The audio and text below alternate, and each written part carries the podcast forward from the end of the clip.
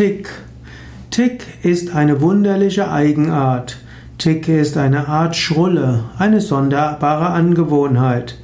In der Medizin ist Tick eine, eine, die Zuckung eines Muskels. Tick ist eine unwillkürliche, nervöse Zuckung eines Muskels.